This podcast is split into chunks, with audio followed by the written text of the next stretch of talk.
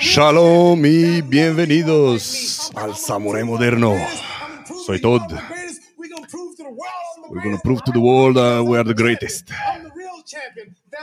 Eh, mi invitado de hoy, según habéis visto mm, en la, en, el, en la miniatura del evento, prefiere guardar su anonimato no porque vayamos a desvelar aquí información confidencial, sino porque está activo actualmente y en su, es en su propio interés no mostrar su, su identidad, ni física, ni nombres, ni nada de esto. Pero la información que nos va a traer aquí va a servir mucho, va a enseñar mucho y hay también una sorpresita hacia el final de la entrevista. Así que aguantar aquí un rato, porque al final va a haber una, una sorpresa, una buena sorpresa que antes no hemos tenido en ninguna entrevista.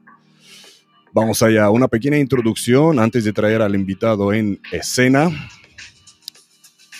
Lo vamos a llamar por sus iniciales, OL, OL, OL. Es un profesional de la seguridad con más de 20 años de carrera experimentado en protección ejecutiva, ex marine y actualmente oficial de policía. ¿Vale? Ha trabajado en servicios de recopilación de inteligencia, obteniendo información relacionada con riesgos estratégicos, estratégicos en la ciudad de Madrid. Ha trabajado en protección de personas y contravigilancia a nivel nacional y local, es instructor operativo en materias de policía, ejército y protección personal, colaborando como docente en cursos profesionales en España y en el extranjero, participando activamente en el desarrollo de programas de formación en estos campos. Gracias a todos por seguirnos, por mirarnos ahora en directo eh, por Facebook, LinkedIn, YouTube, y en todas las demás plataformas. Eh, antes de traer al invitado en escena, eh, vamos a recordarles que esta es eh, la última entrevista en directo, no la última, en directo, porque ya viene el verano y vamos a poner las entrevistas pregrabadas. Pero no os preocupéis porque si tenéis algún comentario que no lo vamos a traer en pantalla como antes porque las están pregrabadas con anterioridad, vamos a contestar vuestros comentarios en directo en los comentarios directamente. Vamos a responder a vuestros comentarios, escribiendo, live y en directo. Vamos a traer aquí a nuestro invitado. Shalom. Shalom, Todd. Buenas tardes. Bienvenido. A ver, ahora, ahora te veo. ¿Me ves bien? Ay, hubo, hubo un pequeño... Ahora sí, ahora. Shalom, shalom, shalom. Eh, a ver, eh, confírmalo tú también, lo que yo acabo de decir, que preferimos utilizar esto, eh, el anonimato, para no, mm, como todos sabemos en este sector, eh, la, identidad de, de, un agente activo, em, revelar esta identidad es, em, es sensible, ¿no? Sí, Así es. Entonces, hay que hacerlo así de esta manera. Eh, lo siento por no poder dar más imagen, pero, pero bueno, espero que por lo menos la información que, que dé compense un poco, exactamente. Compense. Sí, va a compensar, sí va a compensar. Y te lo agradezco muchísimo por aceptar, acudir porque mm, hemos tenido algunos invitados que han tenido un poco, poco de reticencia, igual activos como tú, que, que se han negado pensando en esto, en, en, eh, el miedo a, revelar la, identidad. Gracias por romper el hielo eh, y así vas a ser un ejemplo para los demás que vengan también. Eh, con balaclava, da igual, importante es el mensaje. El mensaje saludos, vamos a mandar saludos a los que nos están saludando. Miguel, Miguel Garnica, eh, saludos todos, en sintonía desde Caracas, desde Caracas. Qué bueno, shalom Miguel. Eh, vamos allá, vamos allá con a lo que veníamos. Em, ¿Qué me puedes decir más, aparte de la, de la pequeña introducción que he hecho, porque no quería decir cosas que, que afecten tu, que revelen cosas. Así que mm, vamos a empezar por el principio, como hago con todos los invitados. Venga. Para que ubiquemos un poquito tu trayectoria. ¿Cómo empezó todo? ¿Cómo entraste en el sector de la protección? Bueno, pues se puede decir que mi carrera profesional militar me llevó a, al final a, labores de protección y quizá fuese el inicio, el inicio de todo. empecé a, formarme a nivel institucional, eh, a nivel del ejército, en tema de protección. De ahí empecé a encarrilar un poquito mi, formación profesional, aparte de otros ámbitos, pero en lo que a protección se refiere, pues un poco viendo las, las alternativas que había en España, inicié en España hice el curso de, vigilante de seguridad y escolta privado, como, como, la mayoría de las personas que, han, que quieren y que han trabajado en España lo, han hecho. Me presenté al examen del Ministerio de Interior, saqué mi título, saqué mi número, mi tip. Y bueno, pues eh, posteriormente aprobé la posición de, oficial de policía y dentro de, de, pues, de este sector público, pues bueno, inquietudes profesionales me llevaron a eh, dar un poco el salto a lo que llamamos nosotros zona, que es un poco eh, zona hostil. Te refieres a zonas de alto riesgo, ¿verdad? Exactamente, zona de alto riesgo. Y bueno, pues eh, continué mi trayectoria por ahí, por ese entorno. ya hablaremos un poquito más adelante de, los pasos que tuve que llevar para poder realizar esto. Ahí, ahí, Actualmente, y bueno, actualmente dentro de la carrera policial he trabajado también en protección de personas a nivel de autoridades públicas.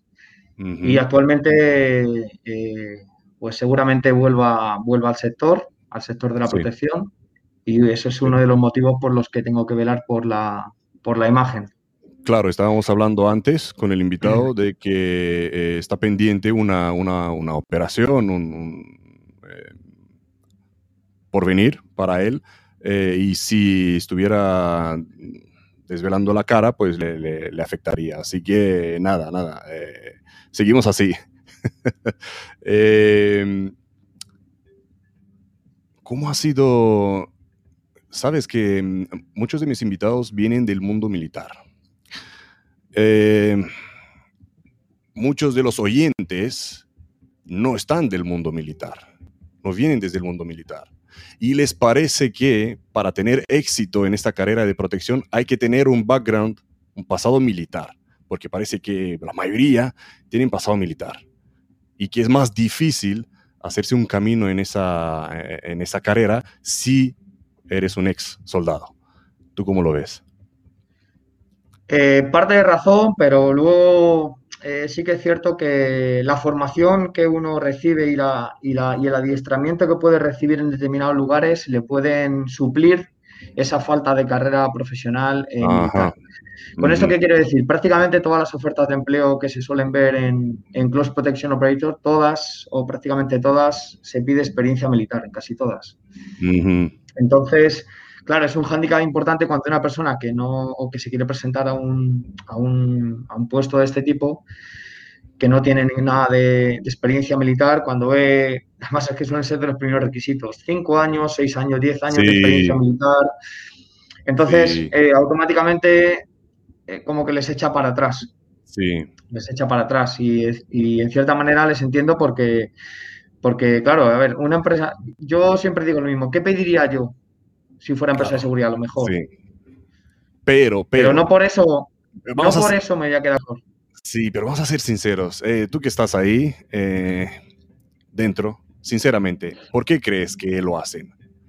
Porque hay muchos soldados que no tienen ninguna formación en protección, ¿vale? Entonces, ¿por qué pasan por encima de algunos que tienen formación en protección? ¿Crees que por la disciplina, por, por, este, por esa educación que han recibido ahí? Claro, al final la educación castrense que llamamos nosotros, la educación militar, eh, es una educación que, te, te, inculca ciertos valores, cierta forma de trabajar, cierta forma de ver la perspectiva de mando y la jerarquía. trabajo en equipo. Claro, entonces todo ese, todo ese tipo de cosas eh, la empresa se lo ahorra, por así decirlo. Al final, la empresa ve que viene, ya viene alguien con esto. Entonces, no tengo que dedicarme a esto, esto ya lo trae, ya lo trae de base. Sí, sí. puede ser una de las de las, de, las cosas por las que lo hacen así. Claro, claro. Eh, vamos a aprovechar, antes de que se nos acumulen aquí los comentarios, vamos a responder a los saludos a Gustavo Vidale, eh, Vidable, que nos, nos escribe desde Argentina. Buenos días, Gustavo. Gustavo Merani también. Eh, shalom, Gustavo. Saludos desde Argentina. Saludos. Saludos. Gustavo tiene un programa, Hablemos de Protección, buscar Hablemos de Protección en YouTube, ah, porque habla cosas muy interesantes, eh, junto con Germán Sugasti. Eh, nos manda saludos también eh, desde Guatemala, Coc Germelindo, Shalom Germelindo.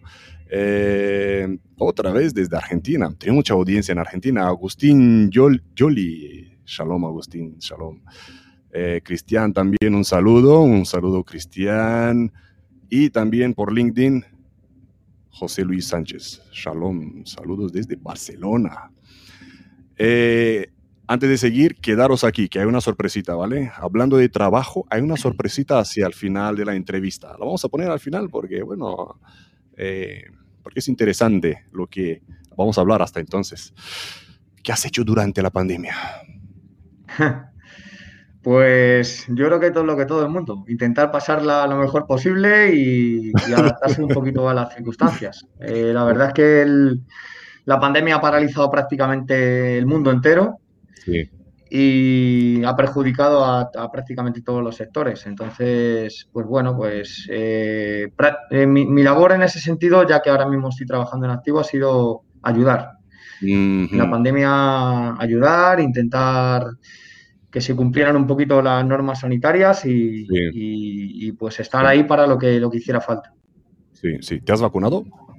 Sí, me he vacunado, y vacunado, con porque, porque has estado en primera línea. Exactamente. Y también ves, eh, me, gusta, me gusta preguntar esa cosita porque es una premonición, una predicción que vengo diciendo hace tiempo. Eh, ¿Cómo lo ves desde el lado eh, laboral? ¿Crees, lo ves venir, eh, que las empresas piden eh, a los em, em, Close Protection Officers estar vacunados para trabajar? Yo estoy casi convencido que se va a exigir el certificado europeo, por lo menos de vacunación, para poder trabajar y para poder viajar. primero, para viajar va a estar imprescindible. Sí, para eso seguro. Y para, y para trabajar eh, las empresas, al final va a ser un requisito más de cara a protegerse ellos y, no, no, comprometer tampoco al equipo de seguridad que está trabajando en zona en ese momento. Eso, eso, eso, correcto, correcto, perfecto. ¿Cómo fue tu primera misión? ¿Te acuerdas? De protección. Sí, hace, hace tiempo ya. la verdad es que la experiencia eh, es diferente eh, a lo que solemos ver habitualmente en un país, como digo yo, civilizado, en un país con reglas, en un país donde todo este, donde hay paz. Trabajar en, lugares en zona hostil es. O sea que tu bautizo en protección ha sido en zona hostil. Sí, he estado en Irak. Sí. Entonces, bueno, trabajar en esa zona te rompe muchos esquemas de lo que te enseñan, por ejemplo, en España. En España la protección eh, para mí es, desde el punto de vista oficial o oficioso, como suele decir, en, lo que es el curso de escolta está muy lejos de, la realidad. Sí el curso de escolta que te piden para poder presentarte, para poder sacar el título. Y te rompe muchos esquemas. Allí la, protección eh, está basada en otros criterios, criterios que además eh, son muy importantes de cara a proteger la vida, sobre todo.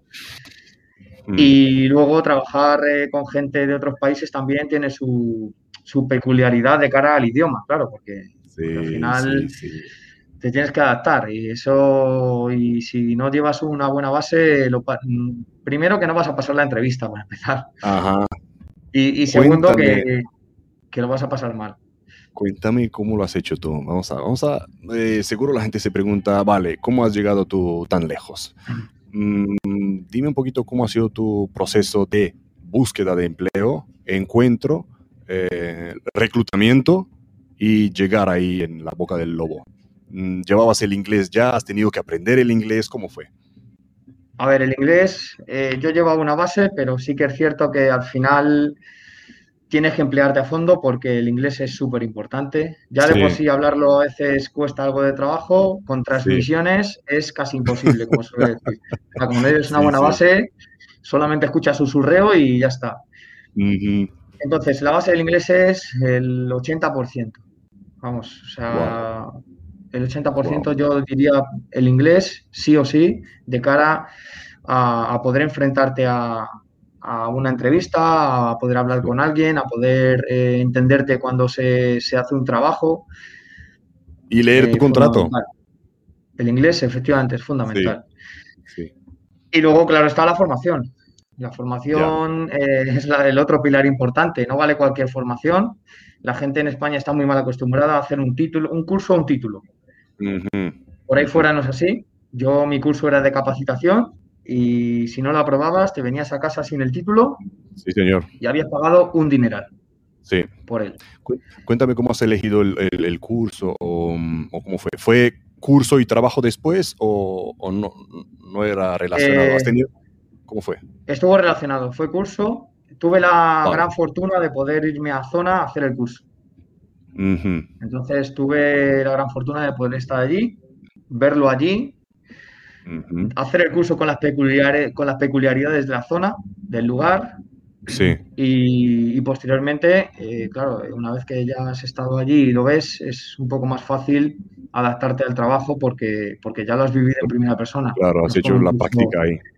Claro, no es como un curso que haces en, en Inglaterra, por ejemplo, y luego viajas al lugar y te encuentras con, con algo totalmente nuevo, claro, no, no, lo has visto en primera persona. ¿Qué, crees que, vieron en ti para, para reclutarte? Pues... ¿Qué crees que, qué crees que piensas ahora? Sabes que, bueno, a mis invitados no les gusta hablar de ellos, pero me gusta indagar eh, sin vergüenza, ¿vale? Porque la gente está curiosa. ¿Cómo resaltar, no? ¿Cómo resaltar para conseguir un trabajo? ¿Qué, qué, cómo crees que resaltaste tú? Yo en mi vida profesional he intentado siempre ser súper exigente conmigo mismo e intentar buscar la mejor formación posible para poder eh, ser efectivo en lo que hacía, bien sea en protección, bien sea en, temas de seguridad. O sea, siempre lo he hecho desde, desde, hace ya más de 20 años. Y gracias a eso quizás y por las habilidades y destrezas que he ido cogiendo al, al cabo de los años, pues bueno, yo llegué al curso de, a la formación con un cierto nivel de trabajo. Y entiendo que eso, junto con el idioma y, luego el aprendizaje que adquirí allí en zona y tal, y cómo me desenvolvía, pues entiendo que eso sería lo que les daría a la empresa a, requerir que continuara. Cuéntame cómo aprendiste el inglés. Le sigo dando vueltas al inglés porque es bueno, yo, yo, fue, yo fue surrealista. Empecé con el inglés en mil palabras de Bauer. Así empecé. Así empecé. Luego ya me di cuenta que eso no era suficiente, lógicamente. Eh, entonces eh, me apunté a una academia, me saqué el FIRST de la Universidad de Cambridge. Eso. Que ya es un nivel importante. Sí. Y luego estuve trabajando mucho vocabulario específico. Eh, os he traído mi chuleta que me hice en su momento. No la voy me a digas, mostrar. En ese momento la hice con, G4S. Vamos a ponerte en pantalla completa. Vale. ¿Vale? Son vocabulario específico con el que trabajé y con el que con el que intenté Vocabulario específico de la Close Protection. Eso es, eso es, porque luego como hablamos muchas veces, eh, tú tienes un idioma de, o sea, tú tienes un nivel de inglés, pero el nivel de inglés que tienes está adaptado pues a la vida civil, a, las conversaciones normales. Al final hay un, hay un vocabulario específico, hay, un, hay palabras específicas de utilización y de uso que si no las conoces te pueden sonar un poco a chino. Vale, a ver, ahora, en línea de tiempo, ¿qué tiempo desde que empezaste? Terminaste el curso y empezaste el reclutamiento, ¿cómo fue? Cuánto, ¿Qué duración fue el curso? Aproximadamente dos meses. ¿Solo? Sí. Mira. Dos meses. Vale. Ya digo que no sé si fue suerte o, o que vieron algo más, no lo sé. Espérate, te voy a preguntar yo. ¿Lo aprendiste porque sabías a dónde ibas? Tenía cierta ventaja. Vale, es que, es que de esto, vale, porque de esto estamos, venimos, venimos hablando en entrevistas. Haz el curso para un fin específico. No lo hagas porque, venga, un curso más, un curso más en el currículum, para que pese el currículum. Lo has hecho porque sabías o tu fin era encontrar un trabajo fuera. Eso es, eso es. A ver, eh, afortunadamente conocí a gente a nivel nacional, sobre todo, eh, españoles que estaban, tenían las mismas inquietudes que, yo. Entonces, gracias a, ellos, a sus aciertos y a sus errores que habían cometido ya, pues a mí me fueron asesorando qué pautas tenía que seguir para hacer el curso que tenía que hacer y conseguir las certificaciones que tenía que conseguir para poder tener una opción a la hora de trabajar. Ahí por eso estás aquí, para que nos digas cómo lo has hecho, que como te han ayudado a ti tus amigos, así ayudas tú a miles y miles. Eso es. Entonces, eh, eh, dime. Dime, dime, dime. Continúa, continúa. Sí, no, el, la, la, cuestión es que al final tienes que buscar empresas, empresas que se dediquen a esto y que tengan posibilidad de poder tener eh, una oferta de empleo de cara a trabajar en zona. Eso es súper importante. Entonces tienes que buscar empresas grandes, empresas con cierto caché que te puedan dar esa, esa, posibilidad. Y si no hay, si no puedes, dime. Pulir tu currículum, ¿cómo has hecho con el currículum? ¿No has tirado ahí las cosas y ya está, has tenido que pulirlo un poco? No, no, claro, eh, claro, claro. Es que el currículum en el extranjero tiene dos partes. Tiene el currículum vitae por un lado y por otro lado lo que llaman ellos la covering letter, que es la carta de presentación. Que es un poco donde tú debes de, identificarte a ti mismo eh, quién eres, lo que puedes aportar al sector y qué, capacidades tienes. ¿Y por qué te deben de elegir a ti, no? ¿Y alguna recomendación te han pedido también? ¿En cuanto a qué? ¿En cuanto al currículum? sí, de otras personas que te pueden recomendar. Eh, me refiero a carta, carta de, personas que es, luego carta de recomendación. Luego, y luego, además, una vez que estás en el sector y conoces a gente que ya está en zona, que alguien hable de ti en la empresa es importante. Es importante porque ya estás esa persona ya está trabajando dentro de la empresa y cree que tu perfil puede estar acorde a, tu, a, lo que ellos están buscando. Entonces, eso también puede ser una, entre comillas, ventaja a la hora de poder encontrar trabajo, siempre y cuando teniendo en cuenta que, por ejemplo, los ingleses no se casan con nadie. Ya. O sea, tú puedes llevar una recomendación de alguien, oye, mira, eh, eh, os traigo este currículum, esta persona creo que puede dar el perfil de lo que estáis buscando para este puesto de trabajo.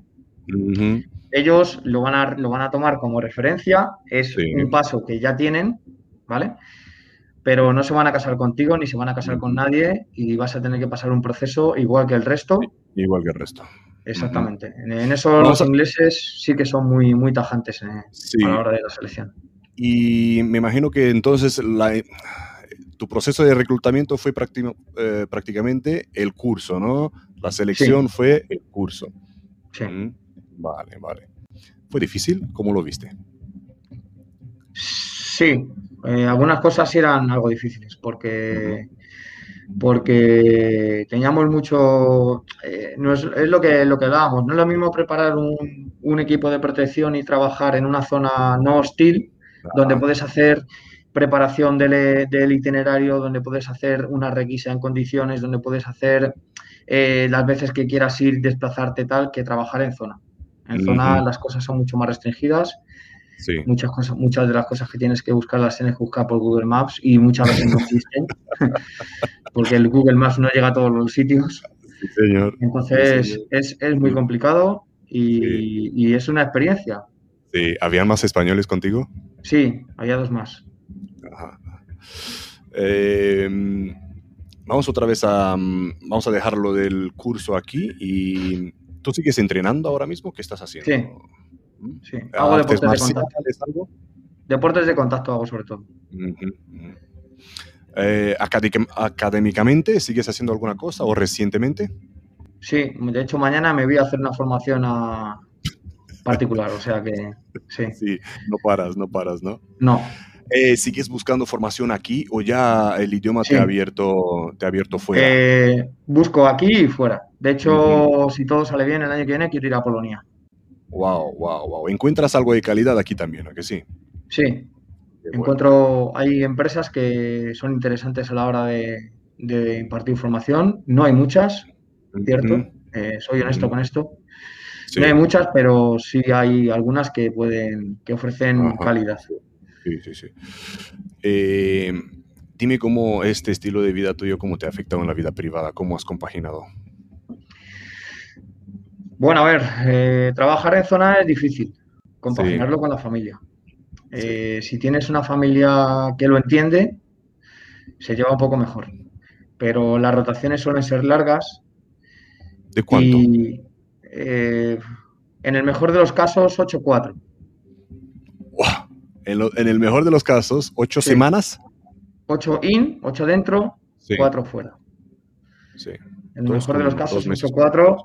O sea, estamos hablando de dos meses dentro, uno fuera, más o menos. Tengo conocimiento de, gente que está en zona ahora y que con pandemia ha estado 11-2. Ajá, wow. Entonces, 11 semanas. Sí, esas, esas 11 semanas son eternas. Claro, a ver, si nadie te espera en casa, bueno, pues son 11 semanas fuera y ya está. Pero si hay alguien que te espera en casa, eh, es complicado, ¿eh? Es complicado. ¿Cómo fue tu También es cierto que eh, no es un, o sea, es un trabajo que puede llegar a ser muy bonito, pero no lo considero que sea un trabajo para todo el mundo porque prácticamente conozco el 80% de las personas que conozco están separadas. ¿Cómo es tu caso? En mi caso no. En mi caso me retiré a tiempo, eso suele decir. ¿Eres soltero? No, no, no, no. Casado. Vale, vale, vale. Casado, me retiré a tiempo en el sentido de que vi que la situación familiar se complicaba y, y decidí. Vale, vale. Decidí salir. Vale, vale, vale. Eh, te quería preguntar cómo resaltar para conseguir un trabajo, que esto ya me lo has dicho. Em, cuéntame, ¿algún suceso que te haya enseñado una gran, lección de vida por ahí fuera o donde sea? ¿Algún suceso? Pues quizás el, mayor suceso que me ha enseñado esto es volver a casa. Saber volver a casa.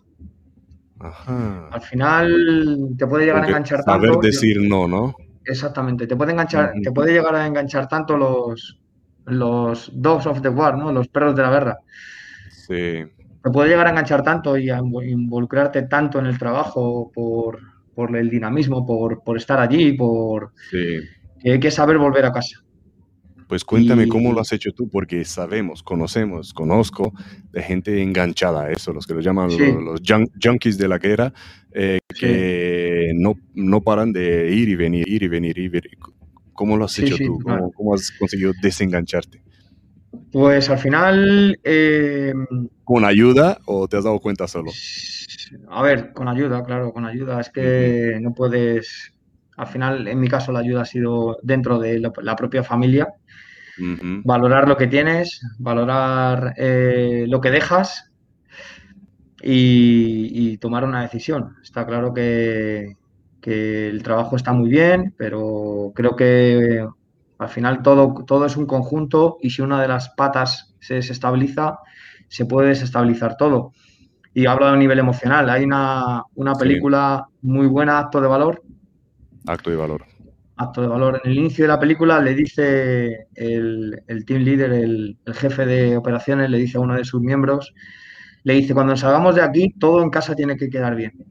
O sea, no podemos mm. salir a zona con algo que en casa no se encuentre bien, porque al final eso mm. perjudica al equipo.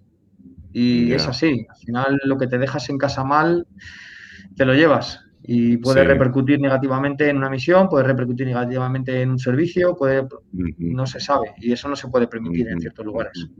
¿Y cómo ha sido la vuelta? Porque conocemos también de gente que lo ha dejado y lo ha pasado mal un tiempo, eh, porque echaban de menos esta acción, eh, no aguantaban estar en casa, buscar un trabajo normal y corriente de ocho horas, eh, gente que lo ha pasado muy mal. Eh, ¿Cómo lo has hecho tú? Claro. En mi caso ha sido un poquito más, más fácil porque, bueno, yo dejé, volví a, ser oficial de policía, entonces se puede decir que, bueno, que sigo un poco con, la acción metida en el cuerpo dentro de dentro del entorno que es totalmente distinto. Sí, sí. Entonces me ha resultado un poquito más fácil. Sí que conozco casos de los que comentas que, claro, eh, volver, a, volver al entorno civil, volver, buscar un trabajo, que en muchos de los casos al final ha sido vigilante de seguridad. Por la experiencia y porque las empresas de seguridad al final, pues llevas un currículum determinado de esas características y al final acabas en una empresa de seguridad privada. Sí. Pero, cuando acaban en, en, ese puesto, sabemos que hay muchos que siguen como, wow, estoy otra vez en acción, eh, siguen siendo violentos o nerviosos o, mm. de mecha corta y la acaban incluso cagando. Depresión. Incluso depresiones, ¿eh? porque al final no dejas de estar en un puesto de vigilancia estático, completamente eh, parado. Mm, has, hecho, has hecho un 100, de 100 a 0 casi, de de estar eh, a 100 revoluciones a pasar a, cero. Y es un proceso que, se, debería de, se, debería de gestionar. Eh, pasa lo mismo muchas veces cuando los militares van a zona y están trabajando en lugares donde, donde lo normal es escuchar disparos o, zona o, conflicto. Cuando vuelven y no, si no tienen un post un post llegada eh, en condiciones, eh, lo pasan fatal porque, porque están desubicados completamente. Se les diagnostican el PTSD, el post-trauma stress disorder. Sí. Eh, es muy interesante entonces buscar o dejarse ayudar por los más cercanos, ¿no? Por los queridos, por la familia. Sí. Mm, si no tienes pareja. Sobre todo no, no aislarte no aislarte. Ellos intenten formar parte de, esa recuperación y de ese, y de ese cambio. Y desconectar de aquello. Eso es. Desconectar, que la realidad eh, cambia una vez que vuelven a la normalidad, ¿no? Al, mundo civilizado, por decir así. Eso es. ¿Y algún error del que hayas aprendido? Yo soy muy metódico y mm. soy súper metódico y suelo ser bastante fiel a, a las cosas que considero profesionalmente hablando que son las que deberían de valer o, entonces eh, sí que es cierto que muchas veces he tenido algún problemilla de adaptación con determinados criterios del security manager. Y, en eso por ejemplo sí que me he aprendido a, a tratar esa información o a tratar ese tipo de trabajo y adaptarlo a mí pero no ser tan, tan impulsivo en ese primer momento y, decir lo que pienso. Quizás ha sido una, de las lecciones más importantes de... No actuar en caliente, digamos. Exactamente, eso es. no, tomar, no hablar directamente según me viene porque es lo que yo pienso y ya. Sí. Sí, sí, sí, porque algunos sí que lo hacen, claro, claro. Y seguimos hablando, conocemos ejemplos de quienes no se muerden la lengua y no es porque hay que morderse la lengua en este mundo, no, hay que analizar, porque lo que digas, eh, lo que vayas a decir, a lo mejor está mal interpretado, o tú, o ser una mala interpretación tuya que si luego la analizas en frío, eh, verás que lo que hubieras dicho hubiera sido muy mal. Tú mismo te podías dar cuenta de eso. eso no, hablar en caliente, no hablar en caliente. Eso Espera, tómate un vaso de agua. Eh, ¿Alguna vez te has preguntado qué miércoles hago yo aquí? sí, sí, sí, sí. Ya te digo, sobre todo ¿por cuando... Qué? ¿Por qué? Pues porque hay servicios a veces hay servicios muy seguidos, muy estresantes, muy, muy de, no parar, de, además estar lejos, de llevar ya tiempo, de, encontrarse la rotación cerca. De alto estrés. Claro, y entonces te cuestionas cosas y al final, pues efectivamente. Pero bueno, es que es lo que hablamos, en, en zona en, no puedes permanecer mucho tiempo porque todo pasa factura. Entonces, el estrés se va acumulando cuando ves que no puedes viajar porque te toca en la rotación, como por ejemplo ha pasado con los compañeros de ahora en, época de pandemia que han tenido que prolongar tres, semanas. pues todos los nervios se ponen a flor de piel y, al final. Sí, sí, sí. Pero bueno, es la actitud, ¿no? Eh, de cada uno, el, la esperanza que los ayuda a, a sobrepasar esos, eh, pasos. Vamos a mandar un saludo a los que nos siguen saludando desde Argentina otra vez, Sergio Carlos Araujo, Close Protection Officer también. Shalom, uh, shalom Sergio. Eh, Javier nos saluda, shalom, Javier Zancas. Pablo también por LinkedIn, saludos desde México, Pablo Martínez, saludos.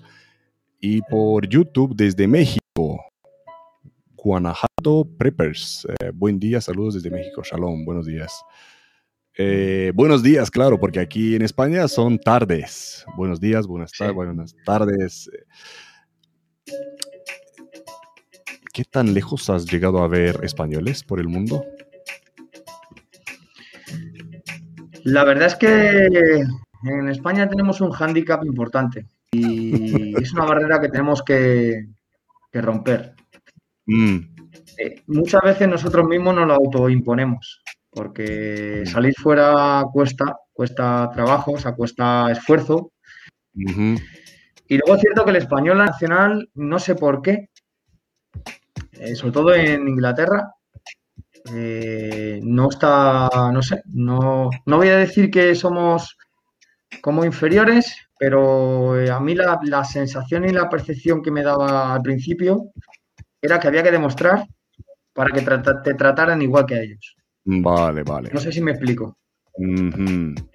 Entonces, eh, es un hándicap que, bueno, que está ahí y que, y que, y que hay que luchar contra él y que no por eso hay que amedrentarse ni, echarse para atrás, todo lo contrario. O sea, hay que tirar para adelante y, demostrar, pues se demuestra. Y una, vez que demuestras que puedes hacerlo igual o mejor que ellos, entonces eh, se acabaron, se acabaron las, las discusiones y el mirarte por encima del hombro y ni nada por el estilo. Sí, sí, son diferencias de culturas también, ya sabemos que fueron dos grandes imperios, eh, conquistadores también, y eh, el, español le tiene que volver a salir este espíritu conquistador que conquistó medio mundo y que vuelva a salir a, conquistar el mundo. Y si tiene que esta vez aprender el idioma del enemigo, del enemigo, el inglés, pues que aprenda el inglés y como tú, mira, y se le abren muchas puertas, muchas oportunidades, ¿no? Eh, la pregunta favorita. Comparte por favor alguna anécdota que te ha pasado o que te han contado, porque seguro que tienes unas cuantas, ¿no? Bueno, a mí yo tuve una muy graciosa, fue en Irak, en, una ciudad de Irak. Eh, iba yo realizando, iba yo conduciendo, porque bueno, también el tema de la conducción del, del del trabajo se podría hablar un poco, es que son muchas cosas y al final veo que se nos va el tiempo y... No, aquí no hay programa después, no hay, no hay editor, no hay nada, sin censura y adelante, si son tres pues, horas... Eh, recibo una llamada del security manager en ese momento y me pongo a hablar con él, me pregunta que qué tal está todo, me hace una serie de preguntas y en esto que veo, llevaba a mi, a mi lado a un, a un inglés y me, estaba mirando, ¿no? Entonces yo estaba hablando con él, veo a un policía y hago ¡fum! y tiro el móvil y yo paso al suelo. El compañero hace así. Me mira, me. ¿Qué pensabas? ¿Que te iba a multar? Sí. Que me iba a multar, efectivamente. O sea, fue súper graciosa la anécdota en ese momento. Me dice, pero, pero, pero acabas de tirar el teléfono y está el, el security manager contigo hablando por teléfono. le digo que esté la policía. Me dice, ¿y qué? ¿Y qué pasa? Para que, correcto. claro. Entonces tienes que cambiar el, el chip de muchas cosas. Esa fue una anécdota súper graciosa. Luego nos reímos muchísimo luego cuando se lo contamos al, al security. Fue, Qué bueno, qué bueno. Fue muy graciosa la anécdota. sí, sí. ¿Qué conducías? ¿Qué coche tenías? Llevábamos, en, el, en este caso llevábamos Land Cruiser. Sí. Con blindaje B6. Otra de las cosas importantes, carnet de conducir. La gente suele ir muy justita con el B y hace falta C1. es un vehículo que pesa más de 3.500 kilos. Sí. Entonces, es importante eh, llevar eso porque mm, Actualmente, vamos, eh, prácticamente en los servicios de protección casi siempre los conductores suelen ser locales. Casi siempre.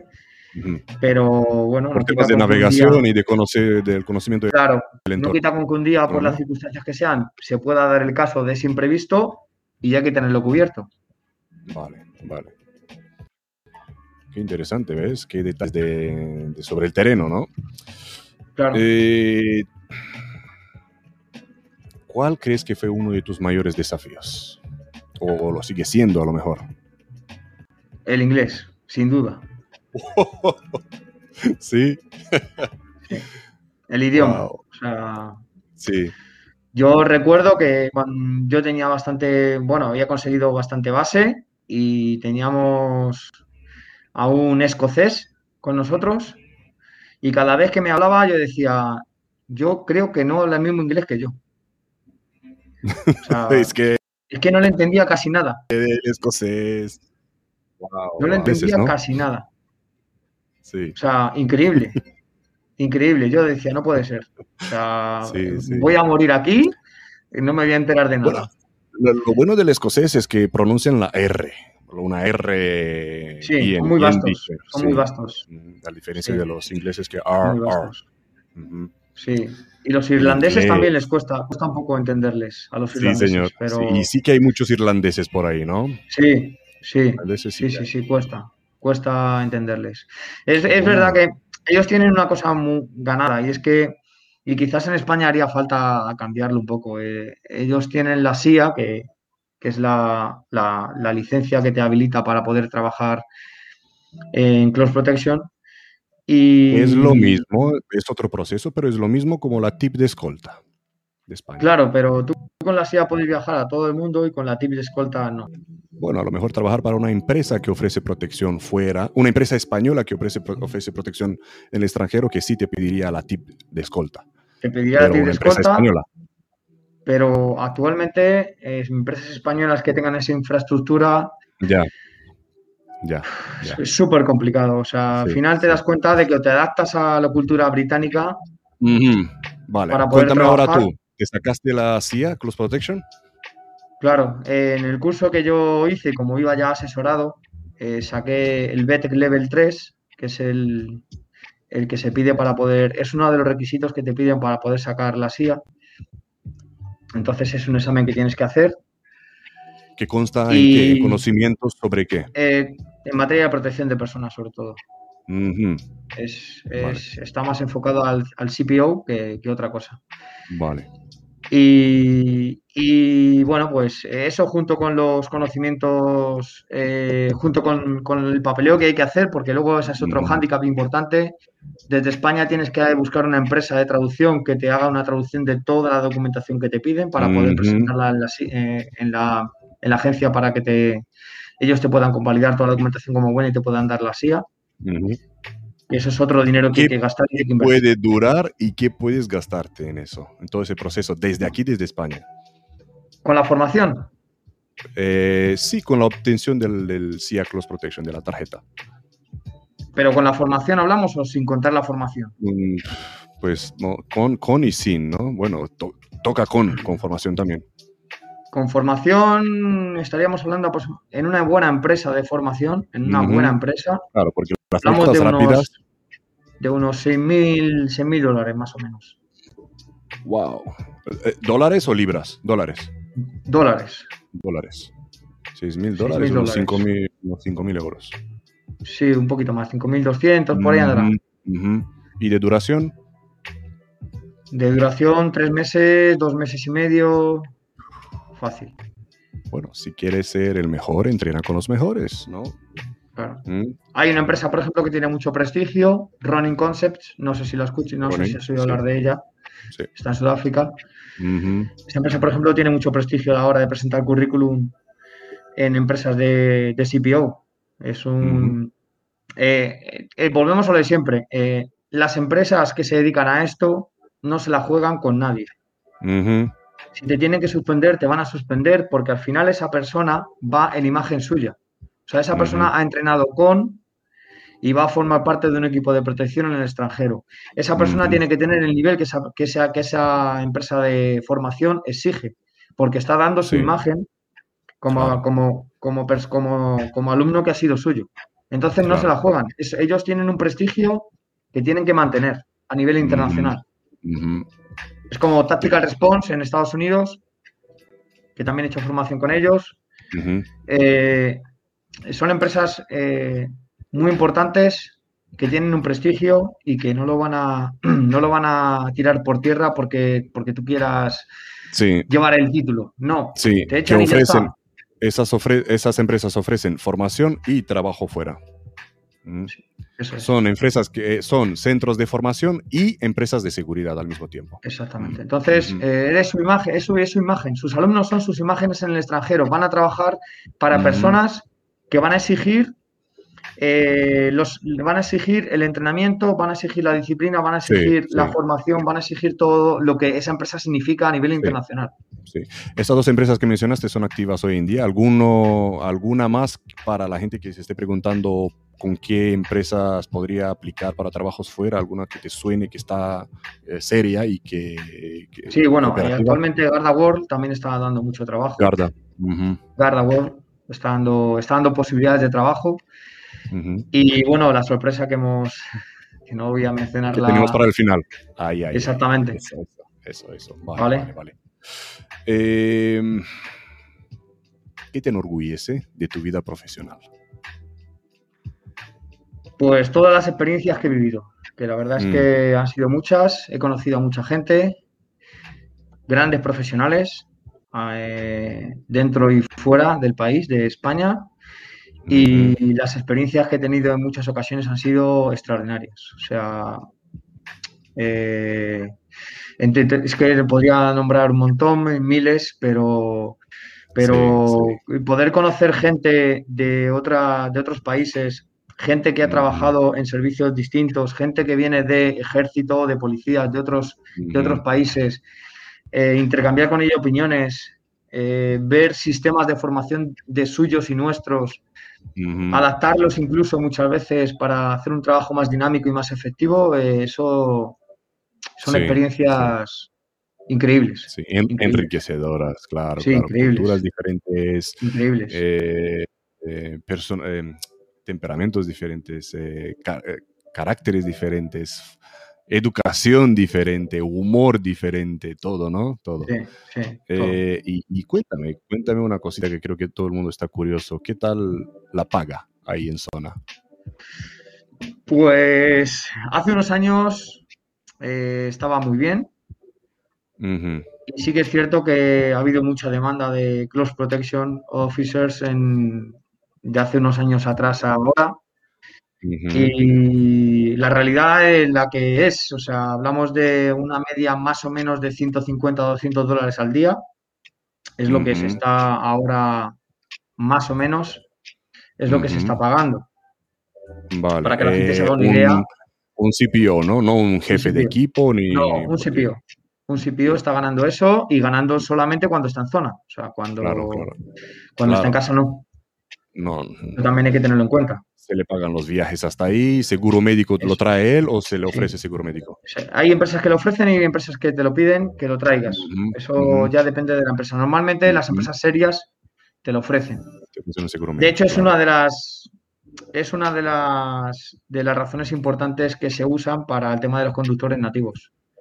Cuando tienes conductores locales, el soborno, sobre todo en determinadas zonas, es muy, muy fácil. Entonces, para intentar salvaguardar que ese conductor sea eh, fiel, sea fiel al, servicio, se le ofrece sanidad y, si, se le ofrece servicio médico a él y a su familia gratuito. Sí. Claro, imagínate, en, una zona como Irak, donde Seguro médico privado. tengas, mm. Claro, que tengas eh, acceso a ese tipo de servicio eh, por trabajar para, pues eh, ellos lo valoran muchísimo. Sí, sí, ya de hecho estamos viendo ahora con la retirada de Afganistán también se les da eh, residencia en Estados Unidos a los que ayudaron em, con la traducción. Se les da la posibilidad, sí. Sí, porque si, los pillan los talibanes, los van a eliminar. Sí. Eh, saludos desde República Dominicana. Pedro José Forte, saludos. Shalom, Pedro. Gracias por, por escucharnos desde República Dominicana por LinkedIn. Eh, aprovechar, aprovechar, gente, de los que nos estáis viendo y preguntar cositas en los comentarios, que soltamos las preguntas en directo, ¿vale? Si tenéis dudas hasta ahora, ponerlas en los comentarios, las preguntas. Em, sin dar nombres, ¿podrías compartir un cliente de muy alto nivel o, hablar del nivel mismo sin, sin mencionar clientes de protección? ¿Hablamos de empresas o de...? ¿A, quién a quiénes hayas protegido tú? A ver, eh, en, zona en la que yo he estado, principalmente se protegía a grandes empresarios. Grandes empresarios, vale. Grandes empresarios, sobre todo del mundo del petróleo. Y luego otras de las personas que estaban muy protegidas eran los paramédicos. Los paramédicos, wow. Sí. Los paramédicos que trabajaban sobre todo en centrales petrolíferas estaban muy protegidos. Entonces, algunos de los servicios que teníamos que hacer eran traslados de... De paramédicos. De paramédicos de, en, el final de su rotación y en el inicio.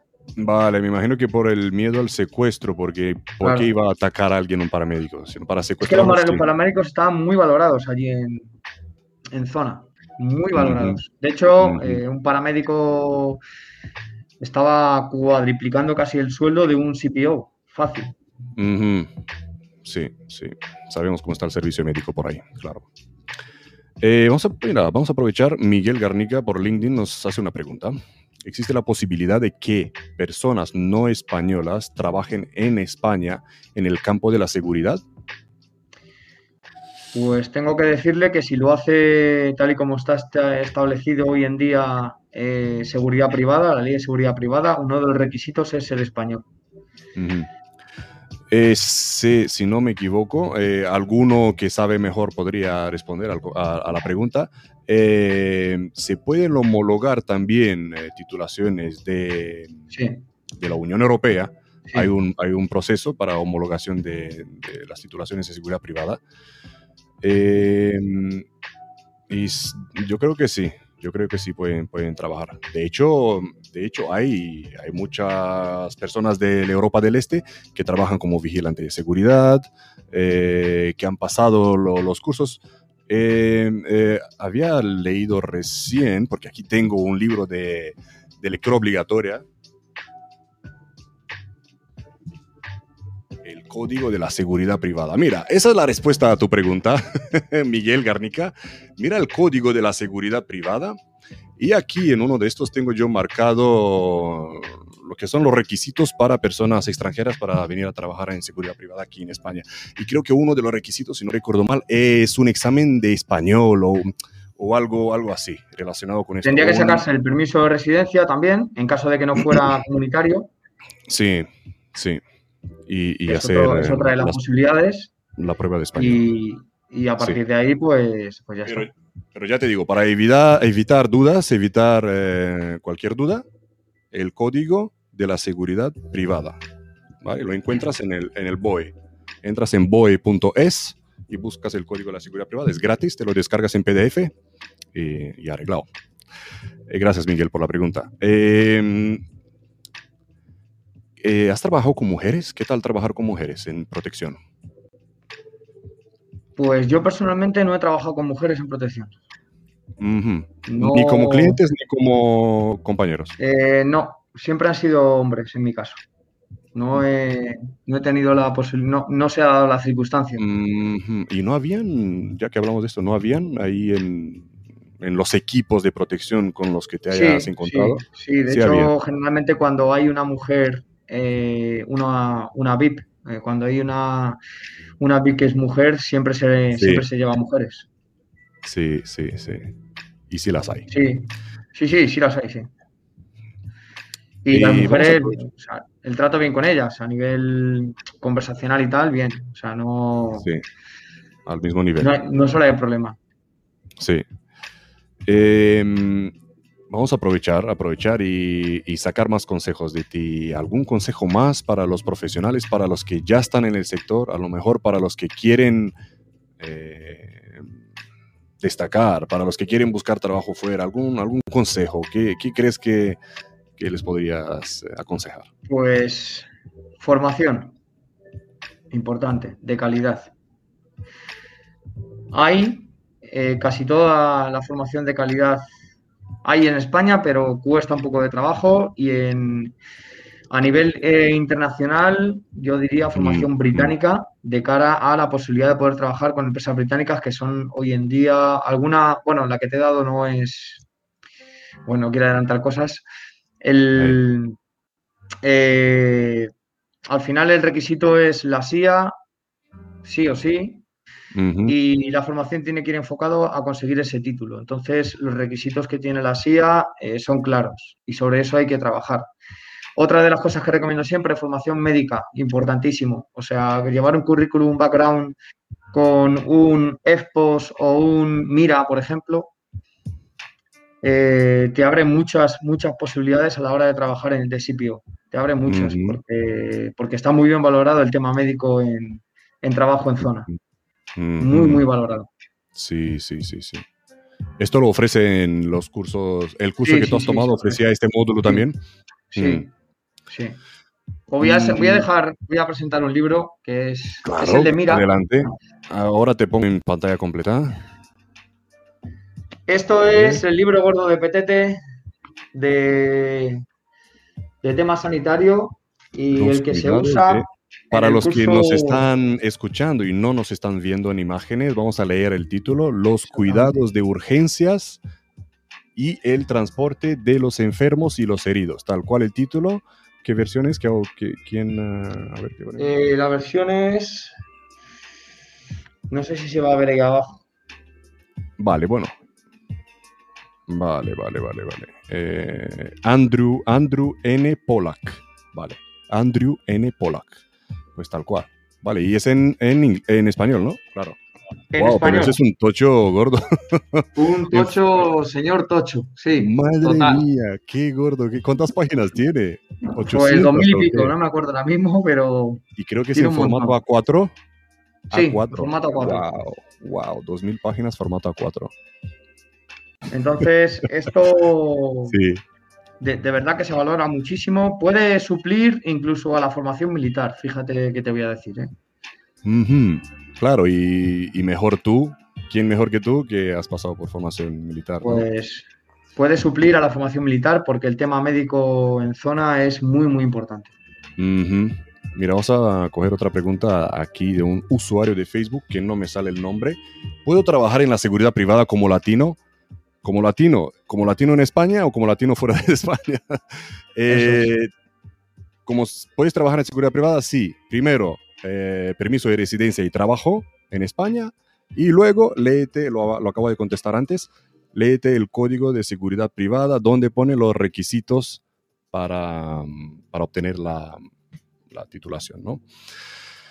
Eh, Jorge Cerezo, mira, Jorge que ha estado entrevistado aquí en el Samurai Moderno, pregunta, aún siendo diferente los sistemas de protección a usar, ¿consideras más peligroso eh, zonas urbanas, leanse ciudades africanas o Sudamérica u Oriente Medio? Ostras, que, eh, a ver, yo por zona urbana entiendo a una zona civilizada. Eh, las ciudades que ha puesto, ciudades africanas, Sudamérica, Oriente Medio, hostia, yo esto lo consideraría prácticamente zona hostil.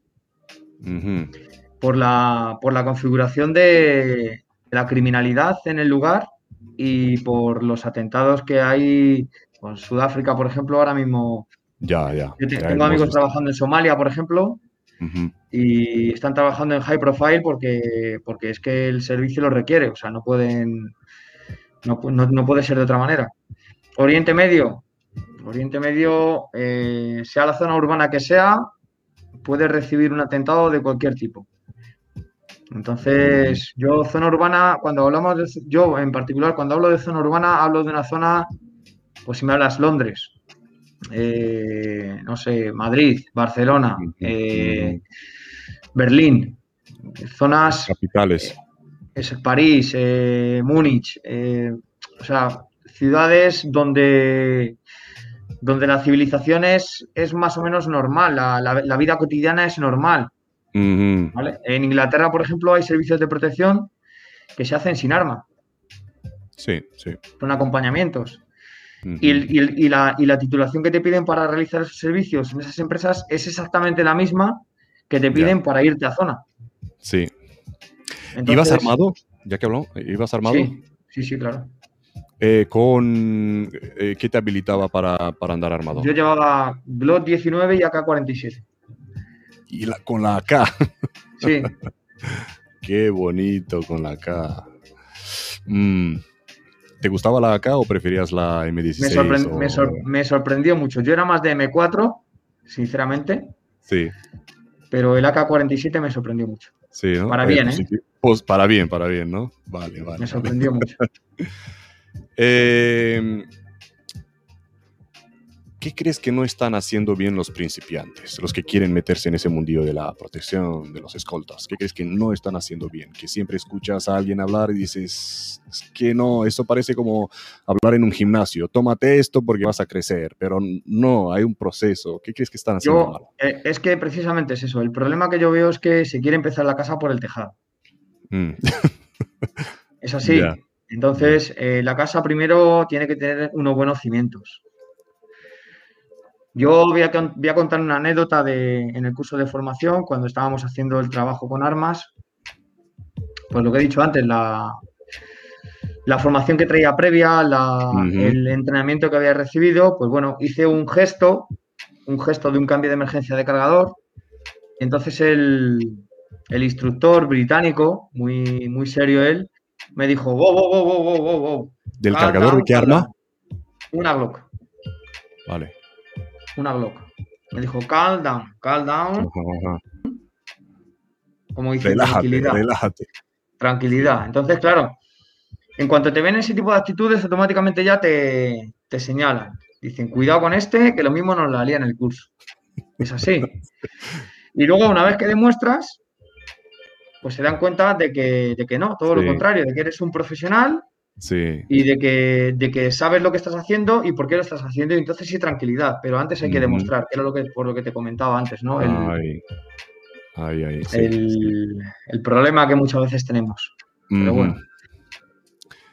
Em, ¿Cómo ves el sector de la seguridad privada aquí en España en las últimas décadas? Yo particularmente le veo un sector que, que está infravalorado Mm. por las instituciones. Le veo, creo que es un sector además que tiene un trabajo y realiza una labor muy importante en el, ámbito privado, incluso en el ámbito público muchas veces, porque muchas de las de los grandes edificios públicos están custodiados, vigilados y supervisados por, por, vigilantes privados, por vigilantes de seguridad, por, empresas de seguridad privada y creo que no tienen la consideración que deberían de tener. Eh, o sea, en cualquier país una, persona que se dedica a seguridad privada tiene, para mí, o por lo que yo he visto, mejor consideración que lo que tiene aquí un vigilante de seguridad, por ejemplo. ¿Por qué será? No lo sé, no lo sé, pero y, muchas veces leo las reivindicaciones que hacen con mucha razón mm. Mm. y, y no veo yo que haya, no sé, no sé, no sé cuál será el criterio. Es cuestión de, varios factores, ¿no? Porque estamos viendo durante la pandemia y después, a partir de la pandemia, mejor dicho, a partir de la pandemia, eh, más y más tareas de la seguridad pública pasan a mano de la seguridad privada porque eso es el eh, rol de fuerza auxiliar, pero no en todos los países por igual. Hemos visto que en Alemania la seguridad privada ha, tenido, se le ha pasado muchas más eh, responsabilidades por parte de la seguridad pública, pero en España está un poco tímido el proceso, no, no, no se les entrega esta, no autoridad, sino responsabilidad de, de proteger o supervisar eh, servicios que antes hacía la, realizaba la seguridad pública. Mira, estaba leyendo el, el comentario de, Facebook. Sí. Eh, en relación a lo que han dicho de los requisitos. A mí me sonaba que no, pero, Lo estaban diciendo ahora. Eh, claro. Es que restringe mucho la. Es lo que hablamos, ¿no? La seguridad privada en España restringe mucho y para mí restringe demasiado muchas veces para lo, que se le valora. Porque lo que te he dicho antes, la veo súper infravalorada. Pero bueno, eh, no sé si algún día cambiará, si conseguirán las reivindicaciones que llevan pidiendo durante muchos años. Pero bueno. Bueno, estamos esperando una ley, una ley que salga, que salga, que salga, que está ahí en Borador, está formándose, está creciendo, con la aportación de varias asociaciones y gremios, que, esperemos que, se, que crezca algo bonito, que salga algo bonito de eso, que nos ayude a todos, ¿no? Em, ¿Qué más preguntitas? ¿Y ahora cómo ves el futuro? ¿Eres optimista? El futuro en, Close Protection lo veo más... ¿Hablamos a nivel internacional? Vamos a hablar, sí, de los dos niveles, nacional e internacional. Vale, a nivel internacional, eh, en algunos lugares lo veo, lo veo en auge. Eh, lugares como Sudáfrica, por ejemplo, lo veo, lo veo en auge. Lugares como Oriente Medio lo sigo viendo de la misma manera que lo veía antes. Creo que Oriente Medio va a ser siempre un punto caliente y que va a necesitar de, protección. Mm. Eh, bueno, eh, lógicamente Sudamérica, hablamos de Colombia, Venezuela, o sea, sí. Eh, mm. son, va, a haber, va a haber zonas del mundo donde, donde, donde el CPO va a tener que estar sí o sí, donde los servicios van a seguir estando. mira, que para ir a Sudamérica no hay que hablar inglés. No, por ejemplo. Mm. No hay que hablar inglés. Y, y se puede ir a Sudamérica a formarse y después de formarse quedarse allí si reúnen las capacidades y los requisitos que ellos exigen a una persona que se va a dedicar a eso.